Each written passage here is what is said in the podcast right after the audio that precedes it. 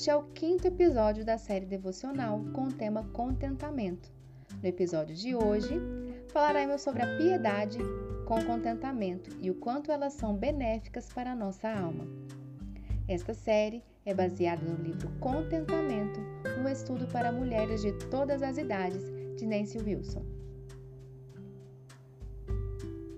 Piedade, de acordo com o dicionário, é a compaixão pelo sofrimento alheio, misericórdia. E eu preciso te dizer que esse é o conceito mais popular e que de fato eu conhecia. Porém, piedade, também de acordo com o dicionário, quer dizer amor pelas coisas religiosas, e aqui eu vou adotar o breve conceito de que piedade é o amor pelas coisas de Deus. Em 1 Timóteo, diz que o exercício físico é de pouco proveito, a piedade, porém, para tudo é proveitosa, porque tem a promessa da vida presente e da vida futura. 1 Timóteo, capítulo 4, versículo 8. Nos baseando nesse texto, podemos compreender que a piedade, que é o amor pelas coisas de Deus, é proveitosa tanto para esta vida terrena quanto para a nossa vida futura, a vida eterna. E então é nesta vida eterna que nós devemos investir. Vamos lembrar o fabuloso conceito que o livro da Nancy Wilson nos trouxe a respeito de contentamento? Contentamento é uma profunda satisfação na vontade de Deus. Não sei se você percebeu, mas analisando ambos os conceitos, é possível compreender que a busca por uma vida piedosa verdadeira passa pelo aprendizado do contentamento. Quando encontramos contentamento, encontramos algo de muito valor. Em 1 de Pedro, capítulo 3, verso 4, diz assim: Pelo contrário, esteja no ser interior, que não perece, beleza demonstrada num espírito dócil e tranquilo, o que é de grande valor para Deus. No verso 3, Paulo começa dizendo onde deve estar a beleza da mulher. E no verso 4, como vimos, ele diz: um espírito dócil e tranquilo. A autora refere que o espírito dócil e tranquilo mencionado por Paulo é o próprio contentamento. Em 1 Timóteo, capítulo 6, versículos de 5 a 7, Paulo faz um alerta a seu filho na fé Timóteo de que alguns têm usado a piedade fingindo ser piedosos para que consigam fazer bons negócios e lucrar e ter ganhos pessoais. Incrível como tais coisas ainda acontecem em nossos dias. Para o reformador João Calvino, o cristão deve ter a piedade como fonte de lucro e não o dinheiro. Trazendo seus ensinos para os dias atuais, Calvino nos alertaria para que nos afastássemos daqueles que pregam a assim chamada teologia da prosperidade, de quem devemos nos apartar. A piedade é por si só suficientemente um imensurável lucro para nós, visto que é através dela que nos tornamos não só os herdeiros do mundo, mas também é através dela que somos capacitados para o desfruto de Cristo e de todas as suas riquezas. Essa frase foi, foi extraída do livro Pastorais de João Calvino, série de comentários bíblicos da editora Fiel, 2009. A piedade é benéfica para a nossa alma, tanto agora como no porvir, e acrescentar algum contentamento à piedade trata-se de um enorme lucro, de acordo com Paulo em 1 Timóteo, capítulo 6, versículo 6. Ainda olhando para a carta de Paulo a Timóteo, vemos que nada trouxemos para este mundo e dele nada podemos levar. Por isso, tendo o que comer e com o que vestir, nós deveríamos estar muito satisfeitas.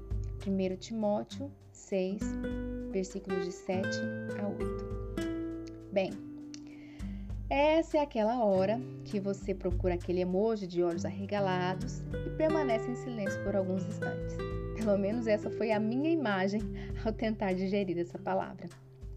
Não foi uma nem duas vezes que me lembro de sentar com algumas amigas, todas da igreja, e ficarmos conjecturando o que faríamos se tivéssemos alguns milhões na nossa conta bancária. Acredito que deva ser justamente por isso que não temos. Porque, me lembrando das nossas conversas e das nossas risadas, a piedade passou longe de nós naqueles momentos. Preciso confessar que a leitura deste livro ia lindamente bem até chegar nesse capítulo. E nessa frase que eu vou te dizer agora.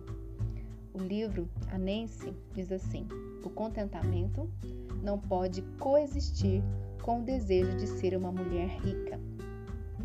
Ok, ok, vamos dar um tempo desse livro? O que, que vocês acham? Vamos uh, falar de outro assunto? Deus tenha misericórdia de mim. Essa matéria está ficando cada dia mais complicada. Aprender o tal de aprendi a ser, aprendi a ser contente está ficando complicado. Mas sabem de uma coisa? Eu cheguei até aqui e você chegou comigo. Então nós não vamos desistir, vamos perseverar. Contentamento não pode coexistir com o amor ao dinheiro.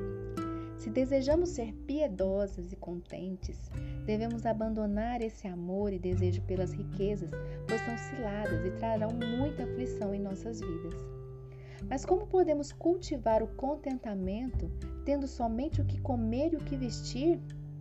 Não é tão fácil assim quando vivemos em um contexto onde temos acesso às informações e atualidades de moda, tudo na palma da mão com o nosso celular.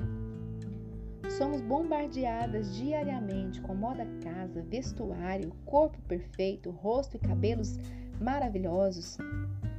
Preciso dizer que tais coisas não são pecado, mas colocar a nossa alegria em tê-las, isso sim é pecado.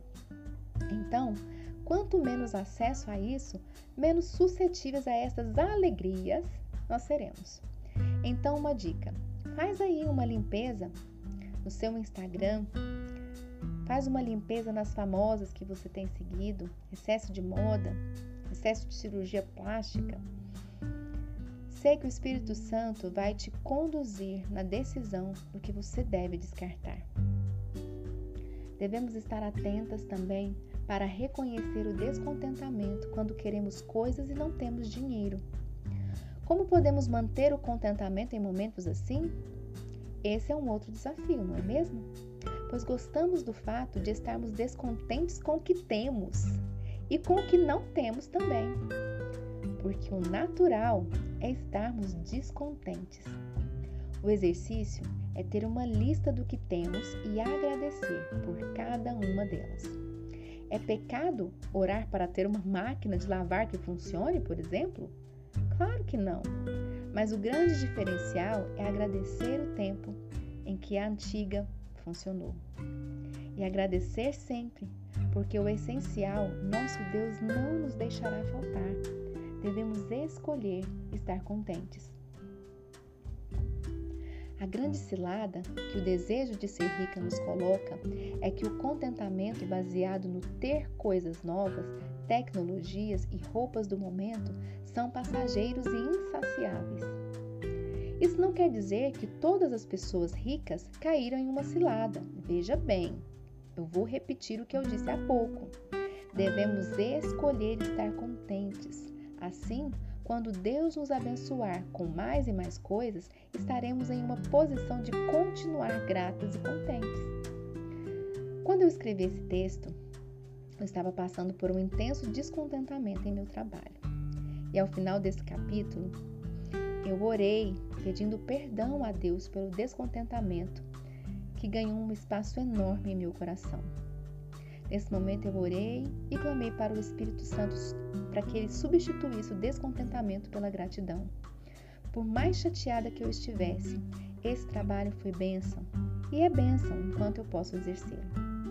Que tal você fazer o mesmo agora?